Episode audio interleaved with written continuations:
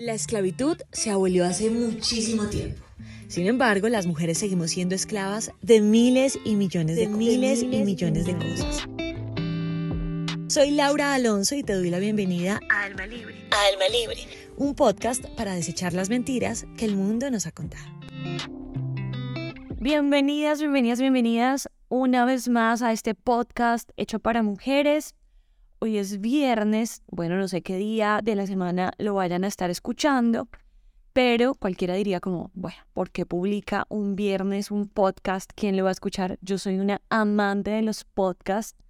No me gusta tanto estar escuchando música, sino más bien siempre poner un podcast, aprender algo nuevo, crecer, escuchar a otras personas y todo lo que los demás tienen para aportarnos. Me fascina. Entonces, eh, nuestro podcast se está publicando martes y jueves, pero ¿por qué no hacer uno donde un día como hoy, viernes, nos podemos sentir solos, sobre todo con todo lo que vemos en redes sociales, donde pues todo el mundo sale con su pareja o con sus amigos y uno puede estar en su casa de repente haciendo nada, sin plan, eh, de hecho sin ganas de salir, porque en el fondo nos sentimos solos o nos sentimos solas a veces podemos estar rodeadas de muchísima gente y sentirnos solas, eso es un hecho.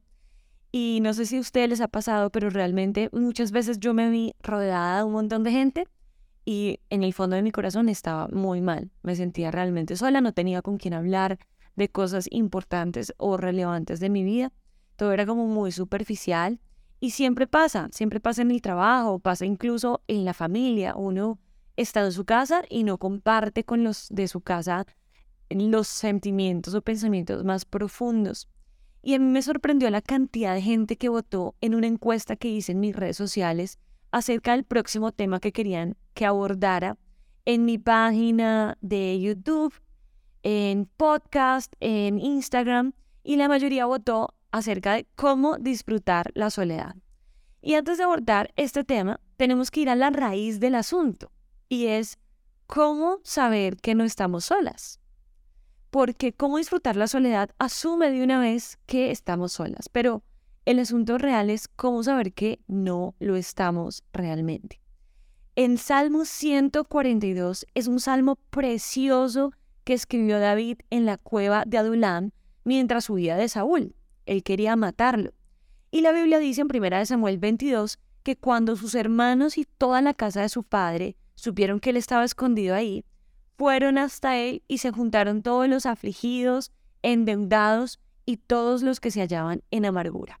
Pero el Salmo 142 muestra que David, aún rodeado de toda esta gente, se sentía solo. Dijo, clamo al Señor, ruego la misericordia del Señor, expongo mis quejas delante de Él y le cuento todos mis problemas. Cuando me siento agobiado, solo tú sabes qué camino debo tomar. Vaya a donde vaya, mis enemigos me han tendido trampas. Busco a alguien que venga a ayudarme, pero a nadie se le ocurre hacerlo. Nadie me ayudará. A nadie le importa un bledo lo que me pasa. Eso dice la Biblia. Y continúa, entonces oro a ti, oh Señor, y digo, tú eres mi lugar de refugio. En verdad eres todo lo que quiero en la vida. Oye mi clamor porque estoy muy decaído. Rescátame de mis perseguidores, porque son demasiado fuertes para mí. Sácame de la prisión para que pueda agradecerte. Los justos se amontonarán a mi alrededor porque tú eres bueno conmigo. Y hay cinco cosas que podemos hacer a través de este salmo cuando nos sentimos solas.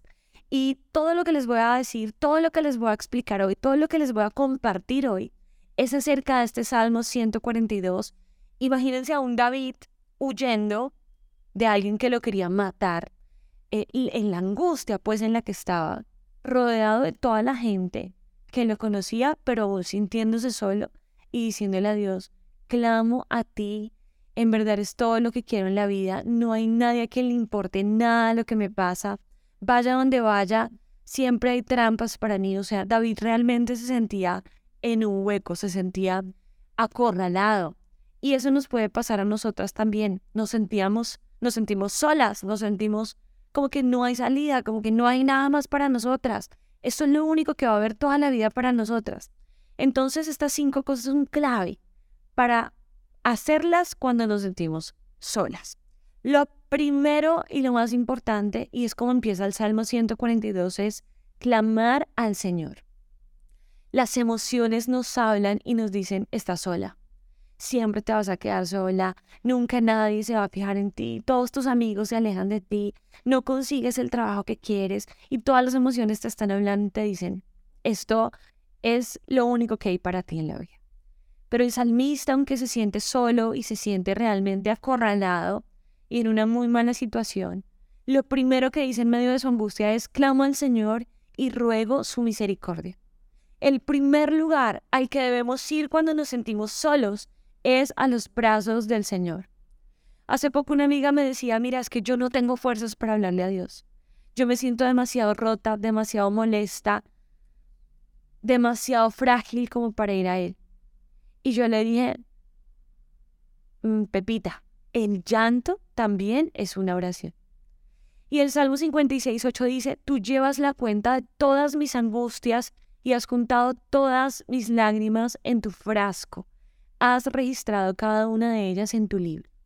Dios cuenta nuestras lágrimas. ¿Ustedes han contado sus lágrimas? Yo no he contado mis lágrimas. Sé que he llorado mucho en la vida y por eso digo que sé reírme mucho en la vida. Pero no las he contado, yo no tengo en cuenta las lágrimas que he derramado. Pero el Salmo 56, 8 dice que Él lleva la cuenta de todas nuestras angustias y que ha juntado todas nuestras lágrimas en su frasco y ha registrado cada una de esas lágrimas en su libro. No hay nadie más que se ocupe de nuestra angustia y no hay nadie más a quien le importe tanto una lágrima nuestra como a Dios. Por eso lo primero es clamar al Señor. Lo segundo, exponer nuestras quejas y dolor, contarle nuestros problemas. Muchas personas piensan que la oración es solo un medio para agradecer a Dios. Y es eso, pero es mucho más que solo eso. Dios nos enseña a entregar nuestras cargas delante de Él. Antes de ir a quejarnos con otra persona o de contarle nuestros problemas a, alguien, a, a los demás, debemos ir a Dios en oración y contarle lo que estamos sintiendo. ¿Cómo así, Laura, que uno puede hacer eso? ¿Cómo lo hago? Pues bueno, usted imagínese que va a tener una conversación con su papá, con su papá, con un amigo suyo, con todo el respeto, por supuesto, que el Señor se merece, pero enciérrese en su habitación y dígale, papá, me siento sola, me siento completamente sola. En un podcast anterior yo había hablado acerca de que, aunque yo nunca quise casarme y nunca quise una relación, yo a veces salía cansada en mi trabajo y decía como, oh, Dios, hoy sería tan genial que me recogiera mi novio, que me ayudara a cargar este bolso, que me llevara a comer algo, tengo hambre. De verdad lo quería y yo le decía a Dios, hoy quisiera que eso me pasara. De verdad, tú conoces mi corazón más que nadie, yo cómo te voy a ocultar esto. Hoy quisiera que eso me pasara. Pero no me pasa, Señor, de verdad, yo creo que nunca voy a conocer a nadie, nunca nadie me gusta, me siento sola, me siento realmente como sin esperanzas de algún día conocer a una persona. Exponer nuestras quejas y dolor delante de Dios es lo segundo más importante cuando nos sentimos solas. No tiene nada malo decirle a Dios que nos sentimos solas. En tercer lugar, saber que Dios es quien conoce nuestro camino. Dios direcciona nuestras vidas cuando rendimos nuestros corazones delante de Él. La oración, en vez de ser una forma de manipular las circunstancias, son una forma de alinear nuestros corazones a sus propósitos. Vieron que hay mucha gente que dice, en el nombre de Jesús, yo declaro tal cosa y yo decreto tal cosa. En realidad, nosotros no tenemos ningún poder para decretar y declarar. El poder viene de Dios. ¿Qué debemos hacer? Señor, yo te pido que si esto es tu voluntad, se haga tal cosa. Jesús no dijo, yo decreto en el nombre de Jesús que yo no voy a ir a la cruz porque no quiero, pero se haga tu voluntad, Señor. No, él dijo, Señor, no quiero ir a la cruz. Me cuesta, de verdad, si, si tú puedes, pasa de mí esta copa, pero que se haga tu voluntad y no la mía. Entonces, ¿qué hizo Jesús? Jesús le dijo, Señor, esto me está pasando, me estoy sintiendo demasiado angustiado, no quiero pasar por esto, pero ¿sabes qué? Que se haga tu voluntad y no la mía. Entonces, saber que es Dios quien conoce nuestro camino es ir a donde Él y decirle, Señor, esto me está pasando, oro para que por favor tú alinees mi corazón de acuerdo a tu propósito, porque a ver, Si Dios no nos ha dado algo hoy, es porque no lo necesitamos para hoy. ¿Qué deberíamos hacer en oración? Sí pedirlo, por supuesto que podemos pedirlo. La Biblia dice que el Señor espera que nosotros le pidamos y que si pedimos conforme a su voluntad, Él va a cumplir ese, ese deseo. Si cumplimos conforme a sus propios deseos, ese es otro tema. Hay que, obviamente, pedir algo que glorifique a Dios. Yo puedo decir, Dios, dame un Ferrari porque, ¿sabes qué? Yo quiero lucir mi Ferrari, quiero que todo el mundo vea que yo tengo un super Ferrari. Dios va a decir, no, mi propósito mayor es que tú seas cada vez más como Cristo. ¿Cómo ese Ferrari puede ayudarte a ser más como Cristo? No lo veo.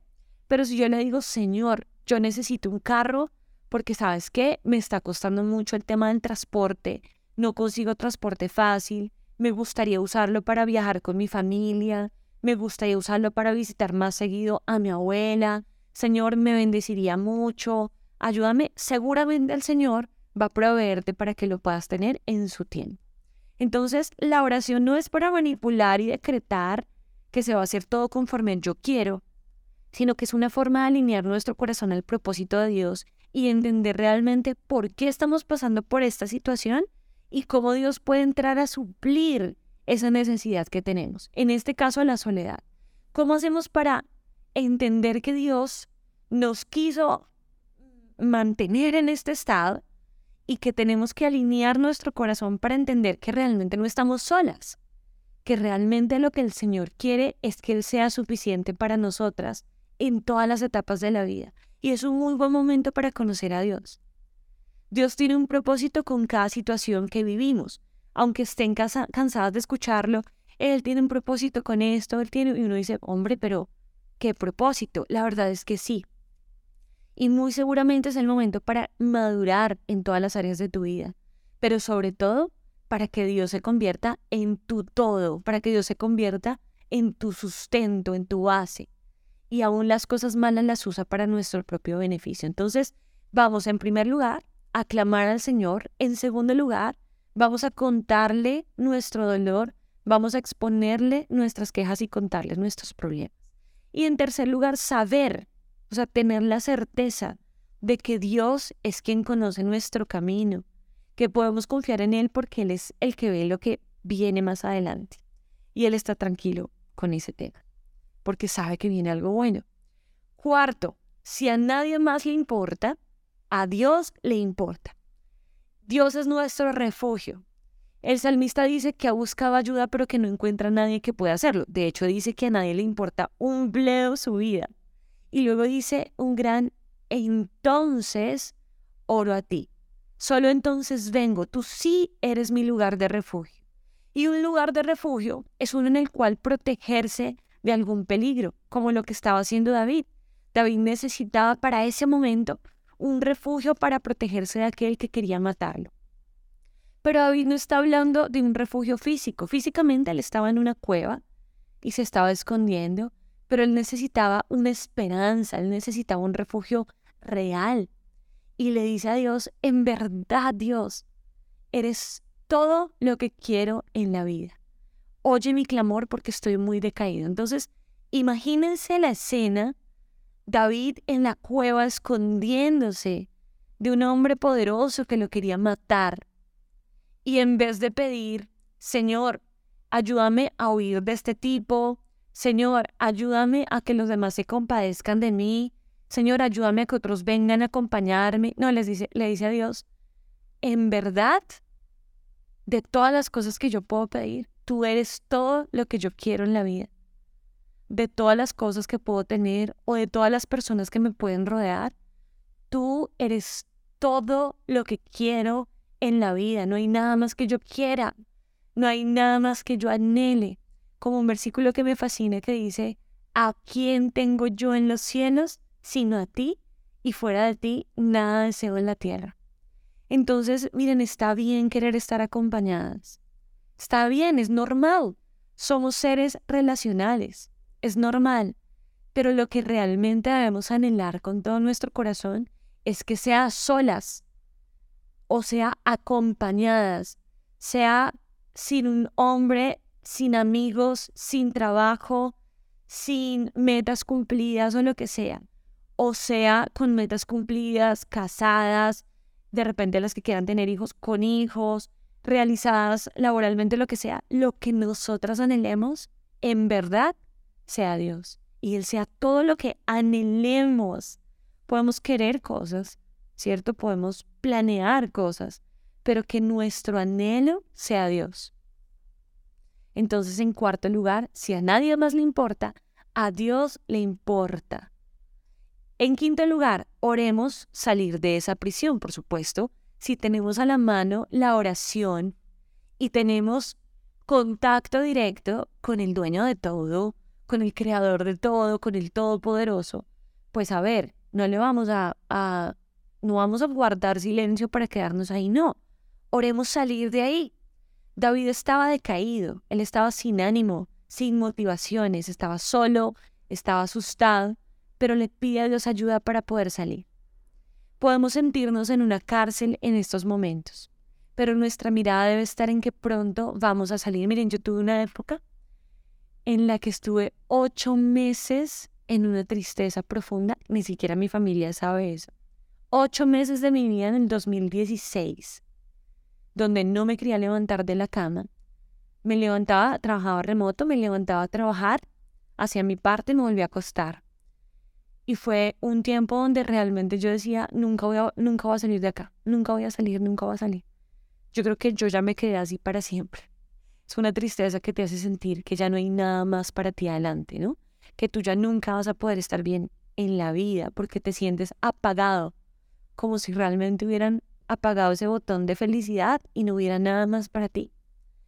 Y, yo en un momento leí la Biblia y decía como, no recuerdo el, pasaje realmente, pero decía como, levántate, levántate, eh, conoce a Dios, está quieto y conoce quién es el Señor. Y yo decía como, pues estoy quieta, o sea, Señor, tú eres el único que me puede sacar de acá, tú eres el único que me puede sacar. Pero un día un versículo saltó a mis ojos y yo dije, Señor, no voy a desperdiciar mi vida, voy a vivirla y voy a vivirla para ti, porque si algo tiene sentido, es vivir esta vida para ti porque tú me la regalaste. No la voy a desperdiciar más. Se acabó la tristeza, voy a ser feliz en ti. Devuélveme el gozo de mi salvación, como dice el salmista, Señor, devuélvemelo. Devuélveme ese gozo que antes tenía por ti, porque ya no lo siento, Señor, devuélvemelo y me dio mucha esperanza saber que si un salmista estaba pasando por eso, pues, ¿por qué no yo? Si alguien que aparece en la Biblia estaba pasando por esto, ¿por qué no yo? Y es porque Dios sabe que nosotros pasamos por momentos así. Y entonces Dios detalladamente dijo, pongan eso en la Biblia porque mis hijos van a pasar por momentos de aflicción.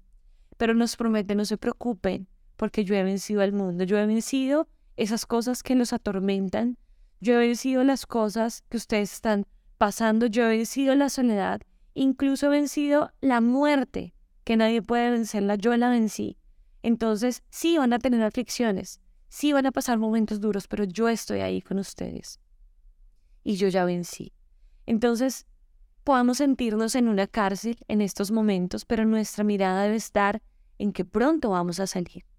Mientras estemos en ese estado, en esa cárcel, sigamos pidiéndole a Dios que nos libere, y una vez lo haga, nunca olvidemos de dónde nos ha sacado. Yo hoy miro atrás y pienso en ese momento de depresión tan horrible y digo como, Señor, gracias. Gracias por haberme sacado. Gracias, Señor, por haberme sacado de ahí. Porque de verdad yo la vi grave.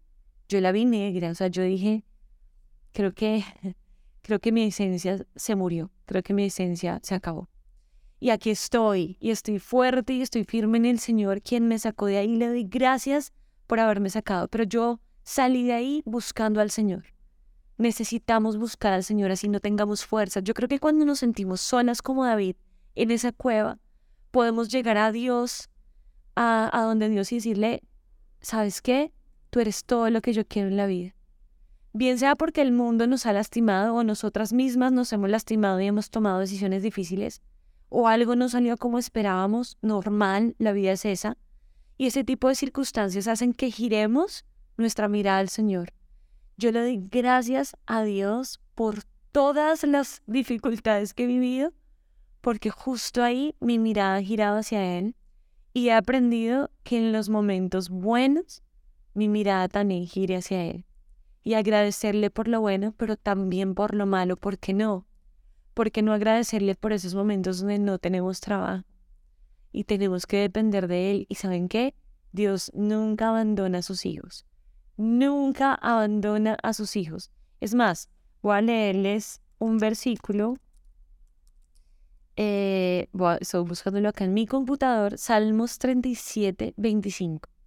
Joven fui y he envejecido. Sin embargo, no he visto justo desamparado ni su descendencia que mendigue pan. Es un hombre que al parecer ya es viejo y dice, oigan, yo viví toda mi vida, pero jamás vi a un justo desamparado. Yo jamás vi a un hijo de Dios desamparado, ni a su descendencia mendigando pan. Entonces el Señor en esos momentos de necesidad es, es divino porque se muestra y muestra sus atributos. En este momento de soledad que estás viviendo, Dios puede ser ese refugio. Dios puede ser esa compañía. Y, miren, mucha gente me dirá, está loca, ¿qué, está diciendo?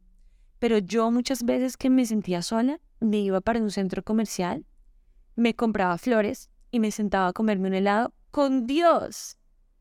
Con Dios. Entonces va, va a decir la gente, pero ¿qué es eso? O sea, tanto misticismo. No, digamos que es un misticismo inteligente.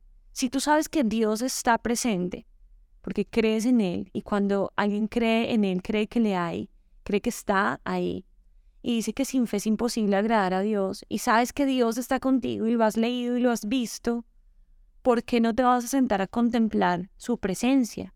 Simplemente con un helado diciendo, Señor, no hay nadie conmigo hoy, pero tú estás conmigo. Me siento llena y completa porque sabes que tú eres todo lo que yo quiero en la vida y te tengo y nunca te vas a ir. Lo importante de todo esto es que aunque David reconoce que a nadie le importa su situación, no tarda mucho en girar su mirada a Dios y recordar que en medio de esa situación, de esa persecución, de ese problema, Dios sabe bien qué camino debe tomar y lo guiará en su proceso.